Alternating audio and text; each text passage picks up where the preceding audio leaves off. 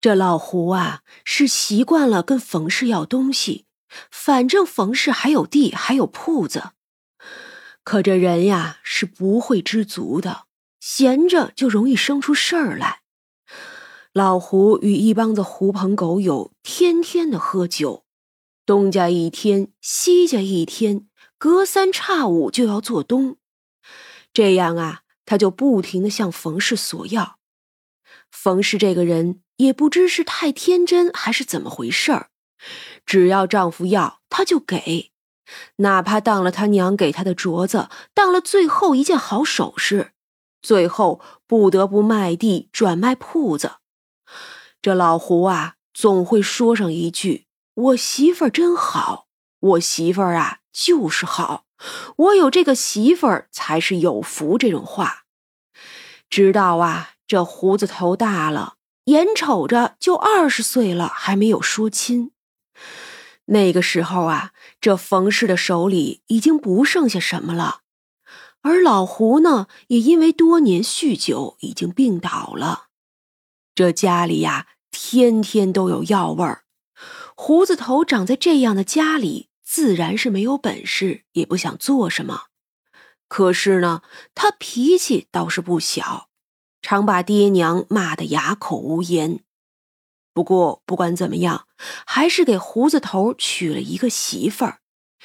这个呀是不怎么会说话的村姑，长得呢也一般，却是个能干的。进门没有多久，这姑娘就怀孕了。可是啊，就算是怀孕，也没耽误她干活。这个家里里里外外的活。全被他一个人给包了。冯氏对他呀是一百个喜欢，老胡呢也没有意见。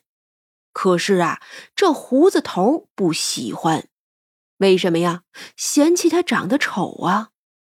于是啊，他就对他动了手。在怀孕四个月的时候，孩子被打掉了。这女子虽然看着不哼不哈的。却是个有主意的。小产后养了一个月身子，这姑娘就转头回了娘家。娘家哥哥和姐夫来，直接把那胡子头打了一顿，逼着他和离，然后带回去这女子所有的嫁妆。至此，胡子头的坏名声也彻底的传了出去。懒惰，不是生产。打老婆，还活活的把老婆打流产了。这样一来呀，蹉跎到了三十几岁，再没能有个媳妇儿。他呢，倒是在外头有个姘头，可惜那能算什么呀？老胡临死的时候，指着冯氏的鼻子骂他：“就是你这个丧门星，就是娶了你。”才导致我家道中落，才导致我家里穷成这样。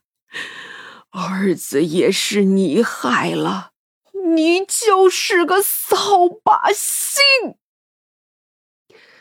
冯氏惊讶的听着，看着自己的男人断了气，他没有时间伤心，丧事都办得紧巴巴的。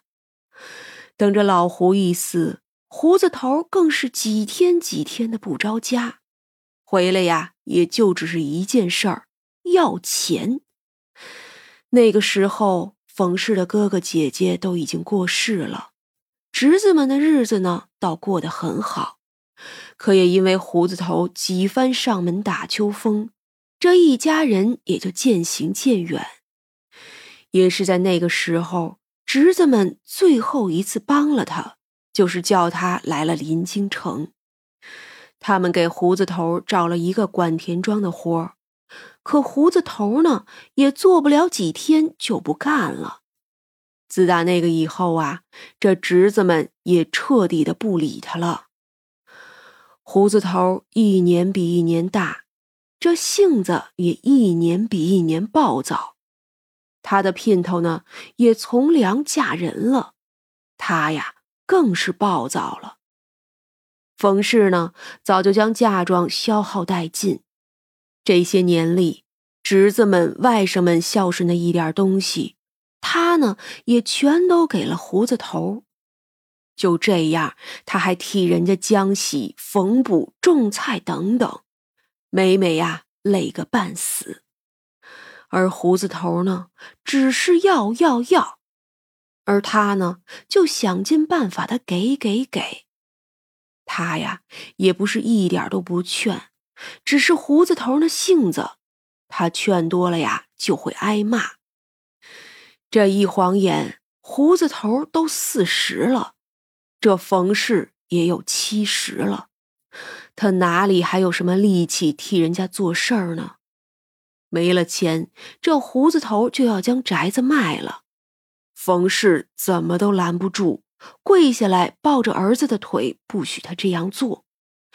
只是啊，他说的是什么呀？他说的是：“这是你的根本，以后你只剩下这个宅子了。我死了，你还有什么呀？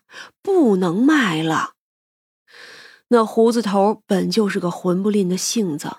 哪里爱听这个？还不是你不好！你要是不败家，家里会这么穷？胡子头根本不去想，是他娘带来了财富，只会与那老胡一样，当是冯氏败家，是冯氏守不住家财。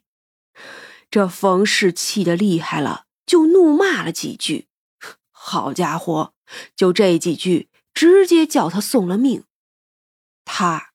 是被勒死的，胡子头一点都没有因为这是自己的母亲就手软。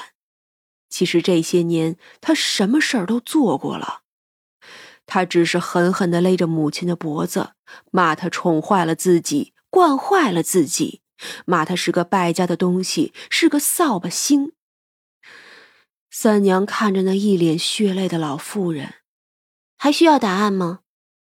老夫人摇了摇头：“是我不好，真的是我不好，都是我的错，是我害死了我丈夫和儿子，我是个坏东西。”三娘失望的摇了摇头：“罢了，也不过看看你的生平。”我不要什么报酬了，你这就去投胎吧。老妇人哭着谢过他，被鬼差带走了。阿黄变成人，这个人好蠢，明明一家都有错，怎么就觉得是自己错了？三娘笑了笑，一只手托着雀儿摸他的脊背，一边笑道：“哼，是吧？你也觉得他蠢吧？”这世人愚昧呀！我以前听说人要门当户对，这不就是不门当户对的缘故吗？反正啊，这个妇人肯定是有错，不该这么由着人索取。可这爷儿俩分明本性就不好。你倒是个通透的，可见天道啊，真是钟爱你。好了，好好去修行吧。嗯。阿黄骄傲的扬头。三娘想，人呀是不能惯着的，太过惯着，你的底线就会越来越低，甚至直到没了底线。而被你惯着的人呢，除非你能一直的满足他，否则呀，迟早有一天，因为你不再惯着他，他就会来怪你。如老胡，他过了一辈子舒服日子。早就忘记最开始他就是个穷光蛋，所以呀，才能无耻的说出是冯氏败家的言论。因为他早就理所应当的将冯氏带来的一切当做是他的，而冯氏在他的眼里充当的只是一个管家一般的存在。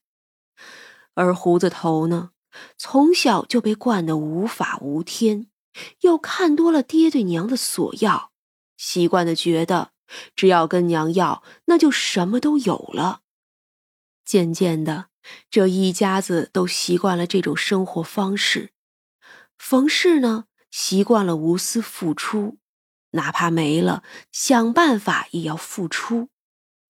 而胡氏父子呢，则习惯了无度的索取，哪怕也知道没了，可是啊，还是不会停止的索取。